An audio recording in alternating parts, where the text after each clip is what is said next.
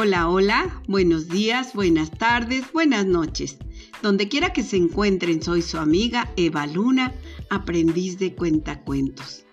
Mis amigos, les saludo a la distancia, les envío un fuerte apapacho.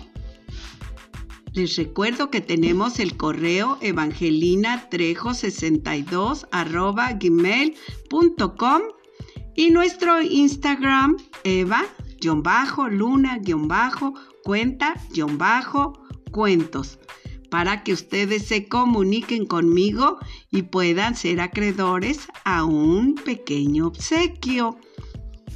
Ok, mis amigos, en esta ocasión los voy a abrazar a la distancia con una fábula titulada El ciervo y sus hermosos cuernos, que dice así. Estaba el ciervo bebiendo en la fuente y al ver su reflejo en el agua pensó, ¡Qué hermosos son mis cuernos! Mi cabeza se ve muy elegante adornada con estos espléndidos cuernos. En cambio, mis piernas, qué lástima, tan flacas y huesudas. En eso estaba cuando escuchó ladrar a los perros de los cazadores. De un salto se alejó de la fuente y corrió al bosque.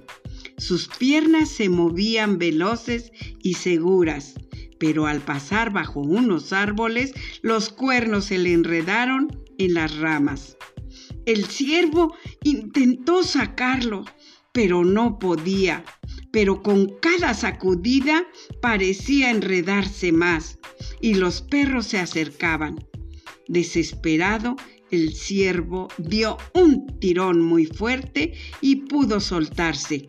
Siguió corriendo y finalmente logró escapar.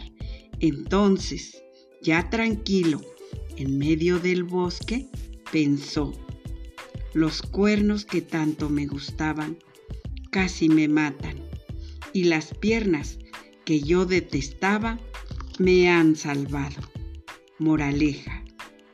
A veces lo útil es mejor que lo hermoso.